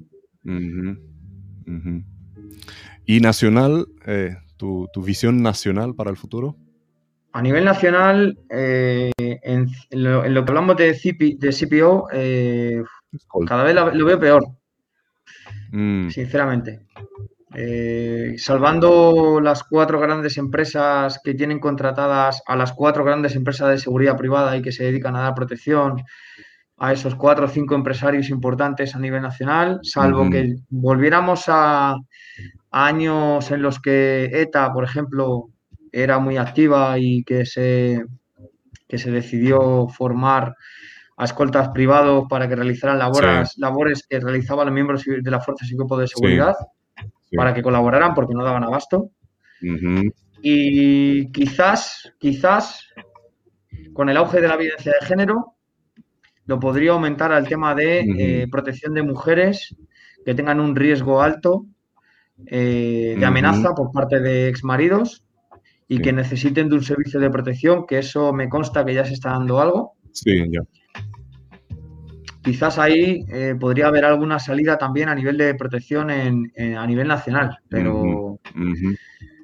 y ahí has visto tú, has, previsto o has visto cómo está el tema, cómo está la situación nacional y qué has dicho. Vamos a aprender inglés y a buscar trabajo. Claro, es que al final, las, cuando tienes inquietudes profesionales y conoces a gente que se está moviendo en, el, en, el, en, ese, en ese ambiente y ves que lo consiguen, el, único paso es seguir sus pasos. Es que no queda otra. Eso quiero aquí. Dime cuáles fueron tus pasos. Y sus pasos es, primero, inglés. Primero, inglés. Segundo, empresa de seguridad internacional. Que dé formación y que tenga bolsa de trabajo. ¿Vale? Ese sería el segundo paso importante. Que como he dicho antes, bien Inglaterra o bien Sudáfrica. Sudáfrica, cuando hablo de Sudáfrica, concretamente hablo de Ronin. Sí, Me consta, por lo que estoy leyendo recientemente, que a nivel nacional Goa Tactical está sacando unos cursos a través de Polonia, convalidados también. Goa Tactical tiene sede en, Barcelona. También he hecho formación con ellos, los conozco. No me, o sea, si están consiguiendo dar ese, ese plus y ese, ese salto, me parecería bien de cara a abrir más puertas. Eso. Eh, y una vez que tengas el curso, tengas, eh, tengas la formación, tengas el inglés adecuado, empezar a echar currículums, empezar a tocar a todas las puertas, no, de, no, no, o sea, no venirse abajo en ningún momento, porque al final eh, esto puede ser o muy duro, o sea, muy largo o muy corto. Pero el que la sigue, como se suele decir, el que la sigue la consigue. Yo tengo un amiguete que, que empezó en MSO, en Maritime Security Officer, eh, y de ahí ha dado el salto a la Cross Protection. Entonces, eh, sí que hay oportunidades y eh, voy a aprovechar ahora lo que estabas diciendo para seguir la, onda de que muchos me vienen preguntando a mí, me vienen diciendo, no hay trabajo fuera, no hay trabajo fuera, ¿por dónde cojo? ¿Qué hago? Eh, no hay que olvidarse de que estamos recuperándonos de una pandemia cuando los centros de formación de todo el mundo no ofrecen, no han ofrecido y siguen sin ofrecer cursos, igual que Israel no ofrece cursos hasta el año que viene, eh, y esto a lo mejor a finales del año que viene. Eh, las empresas que, ofrecían servicios de seguridad o de protección en el extranjero, pues eh, se le han eh, cerrado los contratos o están en stand-by para que a la espera de que vuelvan a salir los vuelos, de que se vacunen los, el personal, de, de, esto, de lo otro. Hay que esperar, porque ahora hay que esperar que todo el mundo, que todo el globo vuelva a girar. ¿Vale? No es que no haya trabajo, es que nadie está, pocos, ¿vale? No vamos a decir nadie. Pocos están trabajando porque eh, mm, eh, la oferta está escasa. Esperar que se recupere la normalidad, que nos vacunemos todos, que se abran las fronteras, porque hay algunos países abiertos, otros cerrados, que sepa nueva aquí, que variante nueva por allá. Esto va a estar así unos cinco años pero cada vez con más probabilidad de, más, más eh, posibilidades y cada vez más vuelos también internacionales, ¿no? Y menos restricciones. Por cuestiones de restricciones, pues eso es lo que hay, pero que poco a poco nos vamos recuperando. Eh, mira, una pregunta hecha por Facebook de otro usuario que no me parece el nombre, pero vamos a leer la pregunta. ¿Has realizado contravigilancia en zona? ¿Diferencias con la contravigilancia ordinaria?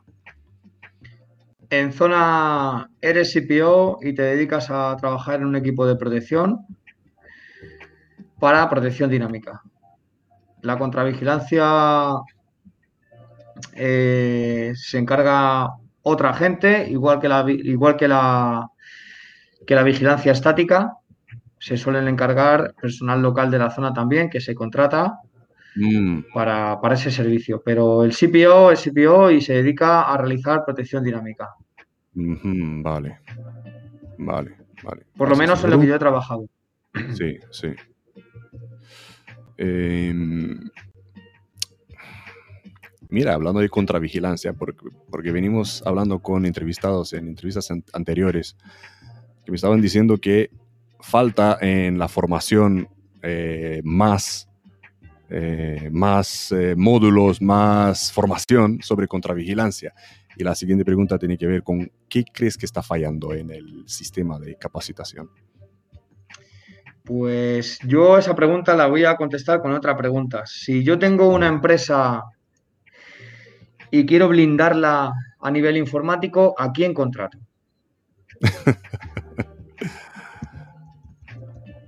¿A quién contrato? Contrato al mejor hacker. Yo contrataría al mejor hacker porque sé que ese me va a blindar a nivel de seguridad todos aquellos a un fallos. ético, ¿no? Los, los llaman hacker ético. Claro, exactamente. Contrato a un hacker ético que sé que es aquel que me va a poder blindar de cosas que a lo mejor una persona que se dedica a la seguridad informática no va a saber, porque, pues porque a lo mejor no está tan metido en el mundo de los ciberataques, de, todo este tipo de cosas, ¿no? Entonces, yo tuve la suerte de conocer a una persona que, que veía al otro lado de la protección. O sea, no veía... Eh, me decía además, me decía, ¿cuál es la verdadera cara de la luna? ¿La que brilla o la que no brilla? wow. Mm, Entonces, eh, claro, yo le dije, hostia, es verdad, la luna no tiene luz. Que miras. La luna no tiene luz. Y me decía, pues tienes que venir a mi mundo. Entonces, al principio te puede sonar un poco raro, ¿no? Y te dices, tu madre mía, este pero claro, cuando esa persona a lo que te enseñan en, una formación es a preparar atentados, a prepararlos, pues te das cuenta de que efectivamente, cuando aprendes a preparar un atentado, aprendes a la vez a saber dónde tienes que mirar o lo que tienes que hacer para contrarrestar ese atentado. Entonces, la contravigilancia muchas veces le falta eso, le falta esa parte. La parte de, verlo desde el otro punto. la parte B es desde el otro punto. ¿Qué requisitos necesita esa persona para poder realizar un atentado? ¿En, qué lugar te encuentras? ¿En qué lugar te encuentras? Para saber qué, medios puede utilizar o qué alternativas puede utilizar. Y a partir de ahí empezar a hacer tu estudio de seguridad personal. Qué bueno, qué bueno. Es como luchar contra la rutina. La gente dice, no, la rutina no se puede luchar contra, ella. Es cierto. Pero cuando una persona te enseña lo que es la rutina, hmm. a nivel de protección, ¿eh? hablando, y te das cuenta de que la rutina tiene marcadas ciertas pautas y que las tienes que seguir, y que contra esas pautas es contra las que tienes que luchar, cambia todo. Y eso te lo enseña el otro, el otro lado de la luna, la cara que no brilla, es la verdadera cara. Ahí. Me, has hecho, me, has hecho eh, tener un déjà vu, como un destello. Me, cuando has dicho que hay que hablar de, cuando me has hablado del atacante, eh, me vino a la mente el módulo de Isa Israel que es, eh, que se llama así, The Attacker, el atacante, que de hecho las páginas de ese módulo están en rojo negro sobre rojo, porque es tan importante este módulo para que se quede grabado en... Hay que aprender del atacante para saber cómo... Conocer al atacante para saber cómo protegerte. Eso es. Aprende cómo trabaja él y podrás contrarrestar su trabajo, si no, no. Sí, sí. Qué buen, buen aporte, qué buen aporte, qué gran aporte, qué bueno. Eh, aprovechar, gente, más preguntas, hacer más preguntas ahora ahora, porque voy a volver a repetir que esa es la última entrevista en directo, última entrevista en directo cuando podemos coger esas preguntas eh, vuestras en directo y responderlas. Las que van a venir siguiendo en los próximos meses van a ser pregrabadas. Em, ¿Tú estás siempre preparado? ¿Qué llevas encima sin lo cual no sales de casa? A ver, encima siempre llevo sin salir, sin lo que no, vamos, no salgo de casa sin ello, sin un torniquete. ¿Sin un torniquete? No me digas. Siempre va conmigo. ¿Por qué? Porque es eh, una de las principales, uno de los principales utensilios que no, no te ocupa nada y puede salvar una vida en un momento. Wow, wow. Fíjate tú que fijaros que no ha dicho que lleva un cuchillo o que lleva cualquier otra cosa para protegerse a él, sino que lleva un torniquete para proteger, para salvar la vida a otra persona. Qué grande. O incluso la vida, la mía, la, mía misma. Qué grande, qué grande. Buenísimo. ¿Algo más? ¿Qué llevas? Bueno, luego ya dotación de autoprotección, como es lógico. Sí, pero bueno, cuando vas de civil, ¿no? Cuando vas de paisano. Normalmente, eh, cuando voy de paisano estoy llevando también dotación de, autoprotección personal porque en España estamos en alerta 4 antiterrorista, que parece que se ha olvidado. Toma. Y un incidente te puede pasar, un IVA que llamo yo, que es un incidente violento aislado, puede pasar en cualquier momento, en cualquier lugar y a cualquier hora. Entonces, prefiero que me pille como me tiene que pillar y no al revés. Sí, tengo una pregunta ahora, pero eh, vamos a, coger esta eh, por, por YouTube de Cirano, de Barcelona. Eh, saludos. ¿Qué edad media te sueles encontrar en los CPOs? Pues hay de todo. Buena pregunta. buena pregunta. Sí. Hay gente bastante, con bastante edad que dicen que hay que tener cuidado con esa gente, que en, una, en un trabajo donde la gente muere joven, eh, encontrar gente vieja es, gente peligrosa. Yo lo veo desde el punto de vista también de que la gente que lleva ya mucho tiempo y que se ha dedicado mucho tiempo a ello y que ha estado en zona durante mucho tiempo, te puede enseñar de aquellas cosas que ningún libro te enseña. Ahí, eso. Entonces, eh, eso. es muy importante. La experiencia en algunas cosas es, es un plus y es un, es, un, es un grado que tienes que intentar eh, absorber todo lo que puedas de él. Sí, sí. Para, para intentar llegar, si quieres dedicarte a esto, a donde esa persona ha llegado. Me imagino que siempre has tenido a alguien así, ¿no? Claro, sí. sí, sí, Y para volver a la pregunta, ¿cuál, ¿cuál crees que es la edad media?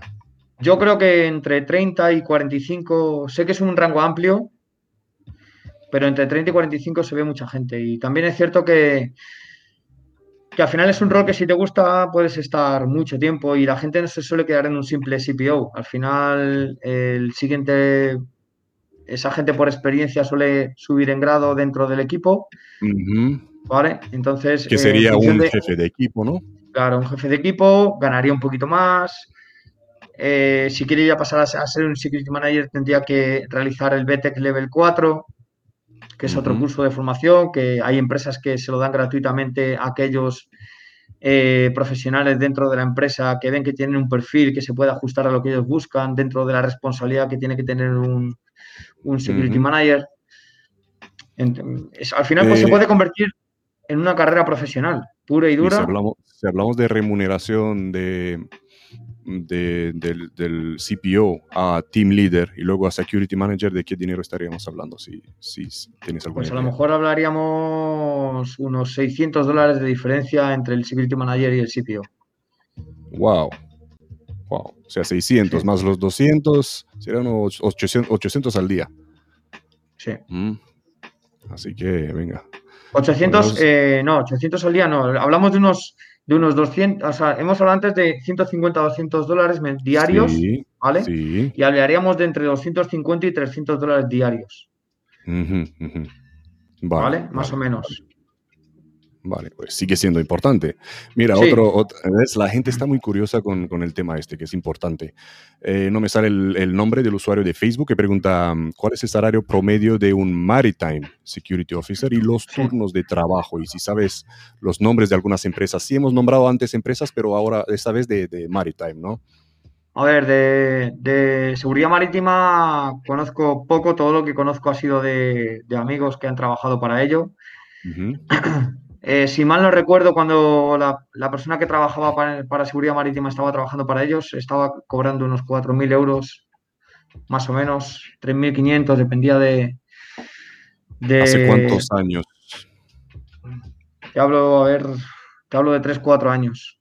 También es cierto que las empresas se han relajado un poquito más con el, con el tema de la protección en seguridad marítima. Hablo de empresas españolas. Sí. Yo recuerdo que este chico, por ejemplo, trabajaba con nepalíes y los nepalíes estaban ganando 900 euros ya. al mes. Mm. Él era europeo y por ser europeo, pues cobraba ese, ese poquito más y estaba un poquito responsable. Y los turnos de trabajo, pues los turnos de trabajo en, en mar eh, prácticamente son dos, dos, dos, dos, dos, dos cada dos horas. Y luego te pegas pues lo que, lo que dure la, la, el viaje. Tres, cuatro meses. Y es que a veces hay, estás solo en todo el barco. Eh, sí, sí, Normalmente deben de haber dos, pero a veces conozco casos de que es un trabajo, Es un trabajo un poco tedioso, la verdad. Y los hay sin armas. Sí. Los hay sin armas. Mm. Protección marítima sin armas, sí, señor. Eh, vale, ¿y de nombres de algunas empresas? Ahora mismo no puedo. No puedo dar ninguno porque no, no estoy. No estoy al pues, día en el, Pues aprovechar, aprovechar los que sabéis, los que tenéis esos datos y responder en los comentarios. Eh, este es de Facebook, la pregunta. Vale, más preguntas, más preguntas. Eh, yo voy con una pregunta por aquí. Eh, es importante que te llevas en la mochila de despliegue. Mira, sabes que vas a tener un trabajo en zona, ¿qué te pones ahí? A ver, la Hay un límite de kilos, de kilos, ¿no? De 22 kilos o lo que puedes llevar. ¿Qué, llevas? Al final tienes que compensar un poco porque por llevar puedes llevar de todo. Entonces yo suelo llevar siempre el, IFAC, un IFAC, un kit de supervivencia, de trabajo. Eh, suelo llevar muda completa cerrada hermética, siempre, por lo que pueda pasar. Hidratación, siempre, siempre. Eh, intento llevar algo de, de munición, siempre. Vale, no estamos hablando de la, de la mochila, de la maleta de viaje, sino de la mochila del, despliegue. Ah, vale, la mochila que me llevo al despliegue. Sí. Vale. Pues lo que podría llevar a cualquier viaje, salvo el material propio del trabajo. Yo me suelo llevar mi propio material porque el que te dan, pues bueno, es un poquito de aquella manera. Las fundas... ¿Qué materiales te suelen dar? A ver.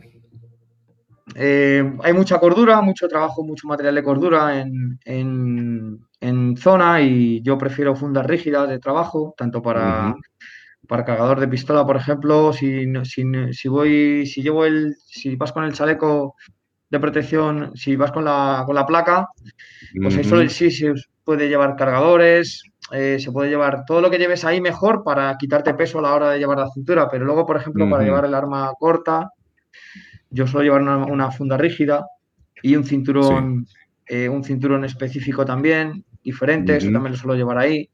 El portaplacas es comprado por mí también, no lo no utilizo el que me dan allí. Pero te dan, hay cosas que... Sí, sí, te dan, te dan, te dan, pero también es un poco por higiene. Al final no sabes si ese portaplacas ha estado o no ha estado, con quién y con quién y con no quién. Entonces prefiero tener el mío porque lo voy a sudar seguro. Sí. Y, es así. Y luego, pues ropa, eh, algo de comida, que, que si facturo la maleta, pues sí llevo algo de que no sea perecedera, pero algo porque al final echa de menos ciertas cosas. Ah, y portátil, eh, disco duro para llevar y poder coger cosas, eh, poco más, que tampoco es una maleta que digamos es diferente, difieren algunos pequeños detalles, pero, pero poco más, lo que llevaba era eso. Sí, sí, sí.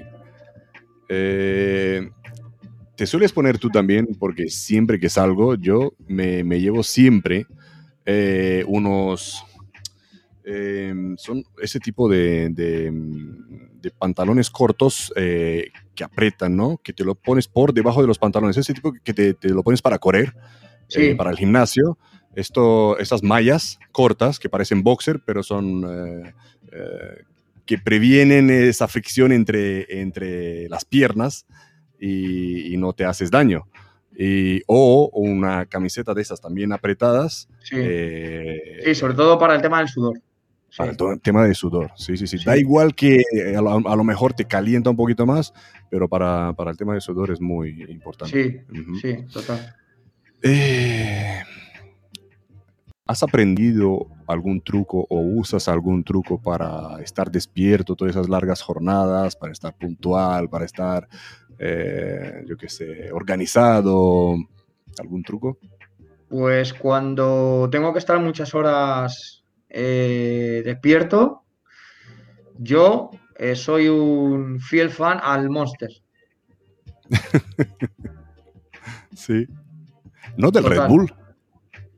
Red Bull es que no me gusta mucho el sabor, me, recuerda más al jarabe. El Monster que tomo yo, que es uno con té, me, gusta más. Vale, porque hay varios, hay varios Monster. vale, vale. El de té verde. La verdad es que la cafeína que trae la composición me, mantiene, me mantiene bastante despierto. Cafeína, cafeína, sí, sí, sí. Bueno, habrás tomado buen café por ahí también, ¿no? Sí, sí, sí. Y, el, y sobre todo tés. Tés, ¿no? Claro, es el mundo del té y el café. Sí. Es caliente, este que es, es, lava y boom, hay que tomarlo rápido con el calor que hace. Y sobre todo, el primer día que yo probé allí el té, que era, te echan el típico vasito árabe. Sí y te echan los grumos del té, o sea, abajo, o sea, de, la sustancia y encima el líquido. Entonces, cuando te lo bebes, se queda todo el grumo abajo. Y dices, tu madre mía, no lo. Me voy a beber todo esto. Sí, no Pero lo no, y, luego está muy bueno, está muy rico. Sí, sí, es buenísimo. ¿Pasaste mucho calor por ahí? Un poco. Se nota, ¿eh? Sí, sí, sí. Se nota, la temperatura se nota. Eh, más de 40, ¿no? Sí, eh, ¿Te acuerdas Sobre todo la... Dime dime. De asfixia y, y claro, te, te, das, te, das, cuenta también muchas veces porque la televisión sale como todo amarillo, ¿no? En las, en las películas, que se ve todo como muy amarillento. Y es que todo el paisaje es así. O sea, no es que digamos, incluso la arena, las estructuras, están todas, es todo así. No ves verde, ¿no? No, es difícil ver verde. ¿Conseguías entrenar, tener tus, tus ratitos ahí para mirar una película o algo? Sí, teníamos, eh, bueno, película en el, en el ordenador. Y entrenar, pues sí, poco a poco teníamos nuestra, nuestra zona de entrenamiento y ahí pues hacíamos un poquito de pesas y un poquito de, alguna cosa. ¿Conexión con eh, videochat? ¿Con la familia? ¿Buen, ¿Buena conexión? Eh, regular. También teníamos cortes de luz de repente, o sea. Estaba el pum, la luz. Y dices tú, bueno, son las 12 de la mañana, ¿qué ha pasado? Sí. Pues se iba la luz. Cositas del Medio Oriente, ¿no? Eh, ¿Te acuerdas cómo era un día en tu vida operacional? Cuando empezaba, cómo arrancabas, pausas por el... Pues siempre, eh, siempre empezamos de la misma manera, comprobando un poquito de noticias del lugar, comprobando si había algún intelligent report, informes de inteligencia, porque teníamos conexión con, con, gente de la OTAN también ahí en el lugar y nos, nos, intentaban informar más o menos de cómo estaba la situación para ese día o, o, qué cosas importantes iba a haber ese día en la ciudad, pues un poco para ver. Y luego ya posteriormente pues era un poquito a, al, era un poco pues a, a, lo que nos tocaba ese día. Eh. Cada día era diferente en función de, del servicio, de los traslados, del trabajo en el lugar y tal, pues montabas de una manera o de otra. Y terminabas tarde. Había días que sí, había días que no. Había días que te sobraba tiempo y había días que no. Allí la gente se mueve cuando se tiene que mover. O sea, no es como una ciudad normal, eh, donde tú sales, entras, entras, sales, sales, entras. Allí está todo un poquito más acotado. Mm, la gente que va allí lo sabe. ¿Has tenido algún encuentro, algún, algún momento crítico? Afortunadamente no.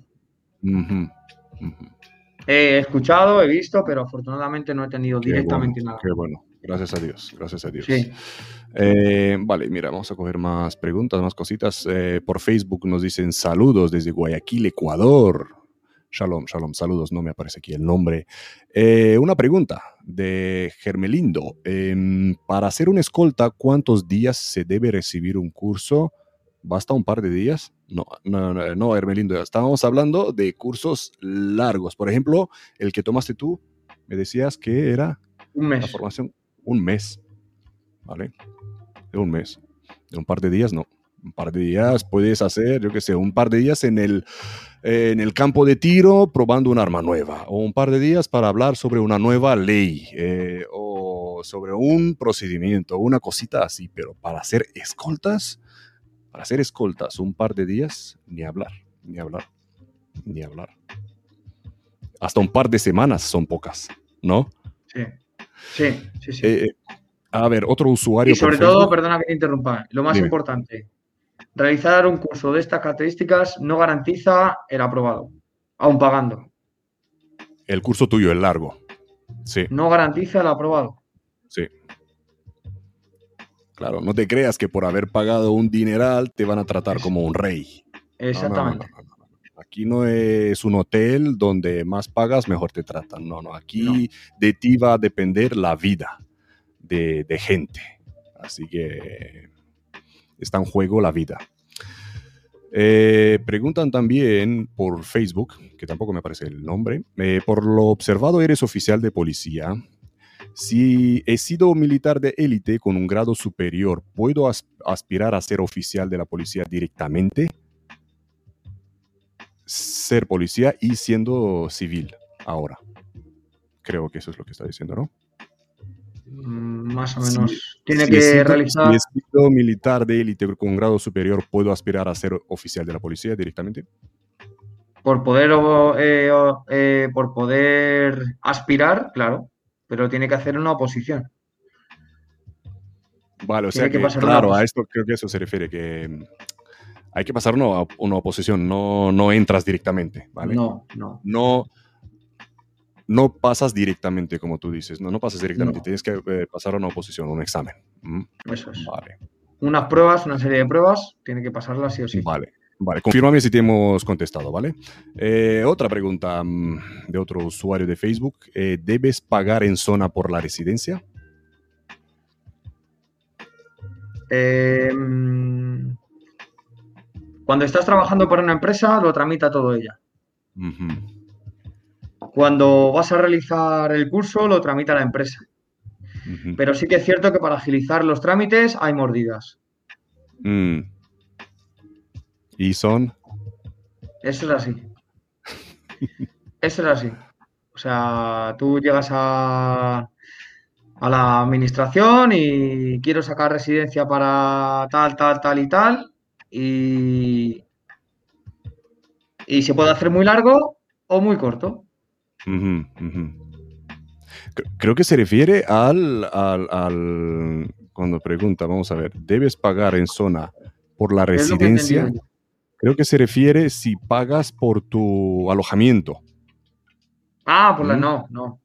No, pensaba que, decía por el permiso de residencia. Es que. Creo que eso se refiere, creo que eso se refiere ¿no? No, no, no, no, no, no. No, la residencia te la pone la empresa. Vale, vale. Pues confírmanos que te hemos contestado también la pregunta, por favor. Em, el arma preferida, mira, el arma preferida. Soy, yo soy muy de Glock. Sí, qué raro, ¿no?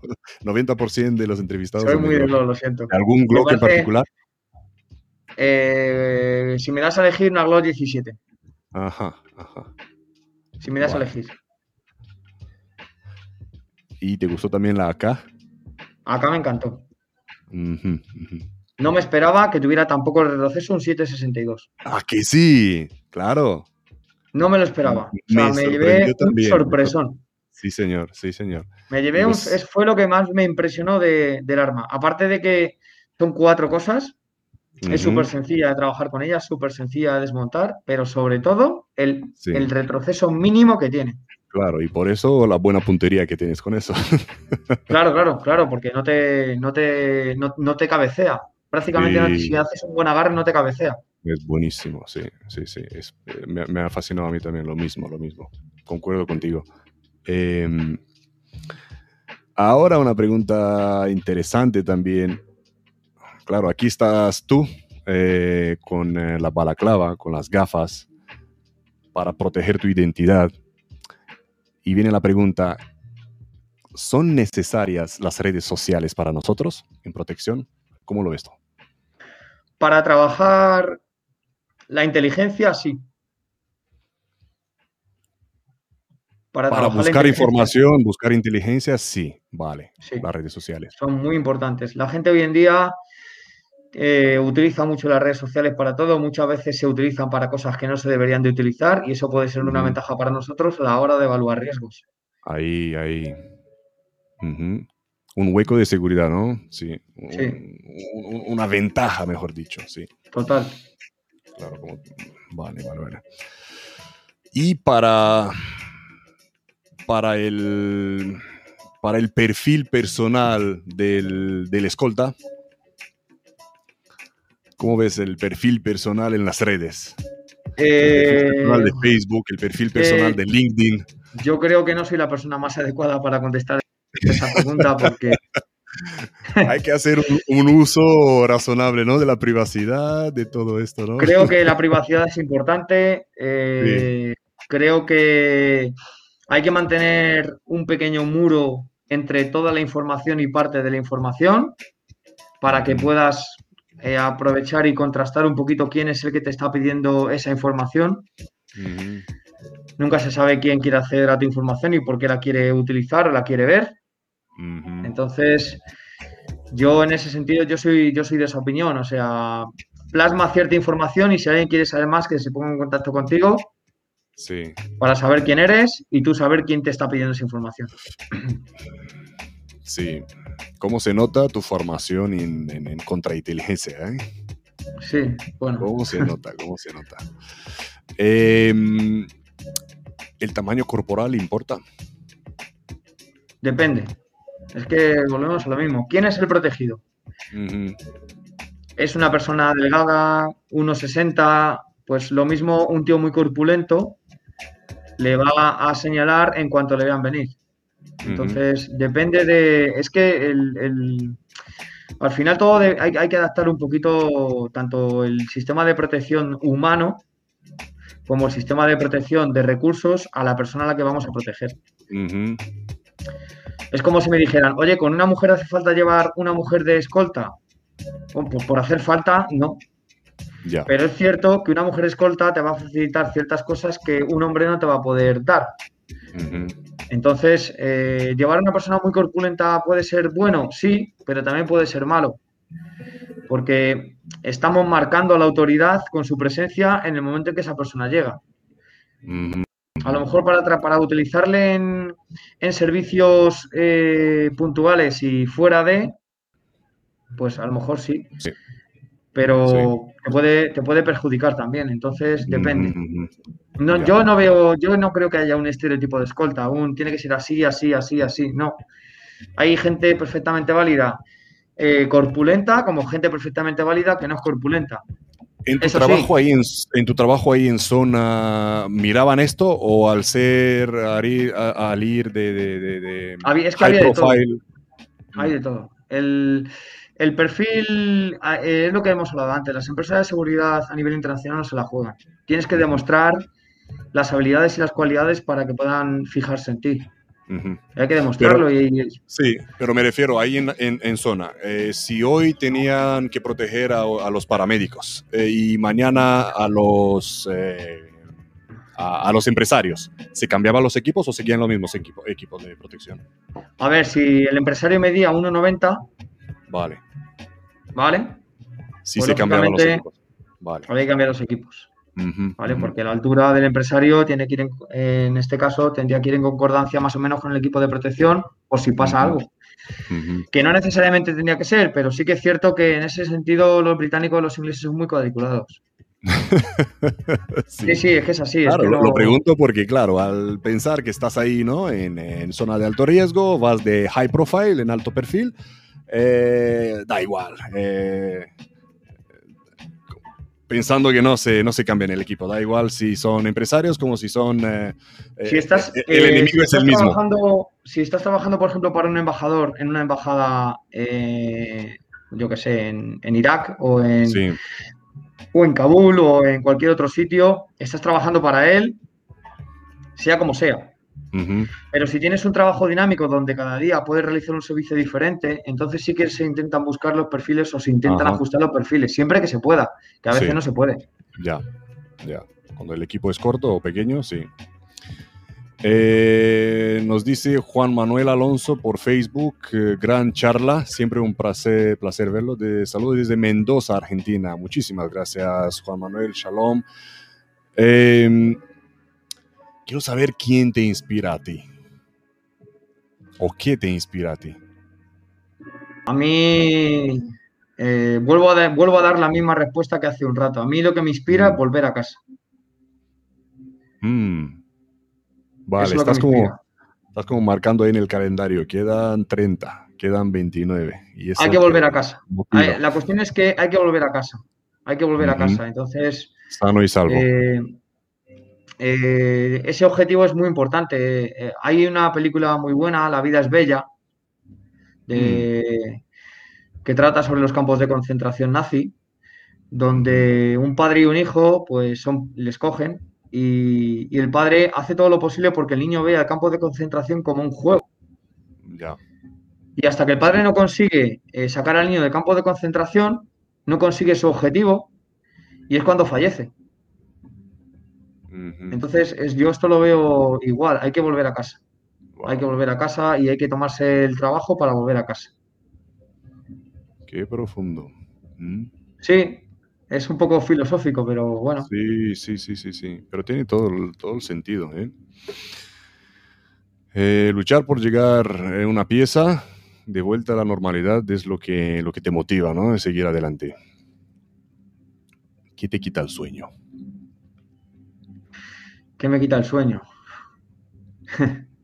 Has visto muchas cosas por ahí, ves muchas cosas aquí. A ver, estuve, eh, tuve un tiempo importante con el sueño bastante fatal por cuando pasaron los atentados del 11M en Madrid.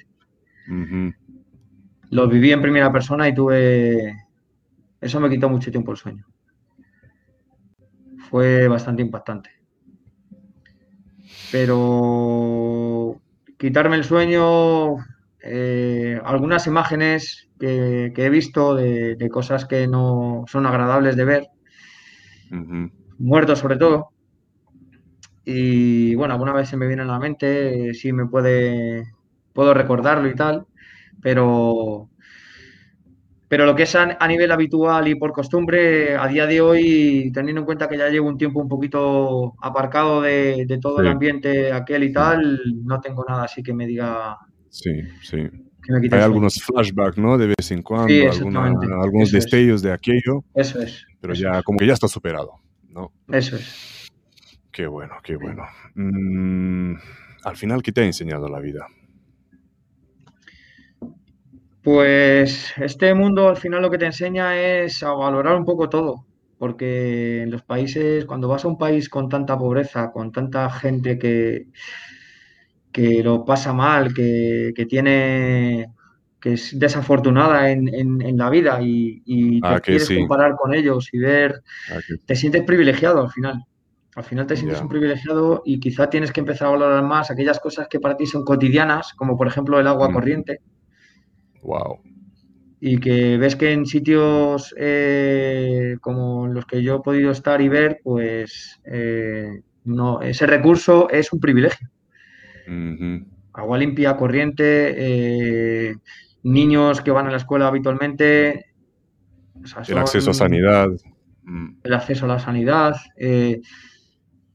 Te enseña, eso te enseña la vida a ser eh, humilde y, valorar las cosas que tienes por todo lo que ves en el mundo que no tienen. Sí, ¿no? Y vuelves a casa y cuando escuches a alguien quejarse. Efectivamente. Ya, ya, ya, nos pasa lo mismo, nos pasa lo mismo. Qué bueno haberlo mencionado. Eh, ¿Algún libro que, quieres mencionar de lectura obligatoria? Pues... voy a poner aquí en pantalla completa. Es un libro manual, yo creo que lo conocerá mucha gente. Close Protection, Richard H. Este. Es también un tocho gordo, ¿no? Es un tocho gordo también, está en inglés. Y también se puede utilizar para coger un poquito de jerga de ah, protección de personas, porque la verdad es que utiliza mucha terminología. Sí, sí, sí, es verdad, es verdad. Claro. Sí. ¿Qué más? Pues, a ver. Y los, que, eh, los que has venido mostrando, vamos a darle una. una un repaso otra vez. Este antes este antes, que fue los cuidados de urgencias y el transporte de los enfermos y los heridos, tal cual, tal cual. Eh, buscarlo, que también es gordo, es muy, muy, muy gordo. Vale. Perfecto. Y antes he mostrado un vocabulario mío personal que, que fue el que utilicé. Antiguamente G4S, actualmente Armor Group, Empresa potente de seguridad privada en todos los ambientes en, UK, en, Inglaterra. Te ha eh, facilitado este vocabulario, ¿no? Sí. Este, este, vocabulario te lo puedo facilitar y lo puedes compartir si quieres. Vale, vale. Si lo tienes en PDF, pues le ponemos un... te lo tengo que buscar. A lo mejor no te lo puedo compartir hoy, pero, pero te lo puedo compartir. Vale, vale. Lo ponemos ahí en, la descripción del vídeo a lo mejor o en los comentarios. Qué bueno. Y ahora llegó el momento de la sorpresa del final de la entrevista. Cuéntame, ¿qué tienes para, nosotros? Bueno, pues teniendo en cuenta que, había la entrevista, hablé con un compañero que se encuentra actualmente en zona y, me dijo que había una empresa de, de CPO, bueno, seguridad, se dedica a la seguridad, que estaba buscando gente para trabajar en embajadas, embajadas de la Unión Europea en zona y me mandó la información en PDF y pues si, pues si puede servir de ayuda para alguno que vea este vídeo, se lo he mandado a Todd para que lo comparta con todos vosotros, la oferta de empleo. Y oye, pues, es una oferta de empleo para trabajar en protección ejecutiva en embajadas en zonas de alto riesgo. Es una empresa española es suiza. o una empresa suiza. Vale. Vale, pues vamos a pegar los, eh, los detalles de la oferta en, eh, en, algún enlace. Vamos a compartir esa oferta, creo que mejor en la descripción del vídeo. Así la gente que ve esta entrevista simplemente entra en la descripción, busca, busca el enlace de la oferta y, y adelante, eh, aplicar. Aplicar, que seguro hay mucha gente que nos está viendo buscando trabajo. Buscando trabajo, buscar salir y volver a arrancar. Eh, después de esta pandemia. Muchísimas gracias. Eh, no ha ocurrido antes esto. Gracias por, por pensar en ello. Gracias por ofrecer esta, esta, mm, esta oferta activa. ¿no? La vamos a publicar para que la gente la aproveche. Eh, antes de terminar, ¿dónde... ¿Dónde? para que veas, ¿eh? Para que veas que iba a preguntar y no lo voy a preguntar porque no, no aplica en este caso. le iba a preguntar, como, como a todo el mundo le pregunto antes de terminar, eh, ¿dónde te puede encontrar la gente? Pues, eh, como está claro, no aplica la pregunta en este caso. Eh, vamos a agradecer a nuestro invitado por la iniciativa y el gran favor que nos hace ofreciendo la, la oferta de trabajo, que es una primicia aquí en el, en Moderno. Gracias por tomar este riesgo, tomar esa iniciativa también de aparecer eh, con tu cara tapada. Eh, ya hemos tenido algunos invitados que se han echado para atrás por la misma razón, para proteger su identidad, pero mira, lo podemos hacer tranquilamente así. y voy a usar tu, tu entrevista para, para, mostrarles que, mira, lo podemos hacer tranquilamente. Gente que tiene cosas muy importantes por, para explicar, eh, gente activa también. Y gracias por, por esas casi dos horas que, que, has estado aquí con nosotros. Hemos hablado aquí sobre, sobre salarios, sobre empresas, sobre eh, nombres de empresas, sobre países, sobre un montón de cosas muy, muy interesantes. Así que si habéis llegado tarde, por favor, volver desde el principio a ver la entrevista que, que es muy, muy interesante. Eh, muchísimas gracias otra vez. Muchas gracias. Eh, te deseo toda la suerte del mundo en, el trabajo que está por llegar, que, no va a ser fácil. Eh, y gracias por aportar tu, granito de arena. Muchas gracias y gracias por la invitación. Y eres el primero al que le concedo, ya te lo dije, en una entrevista.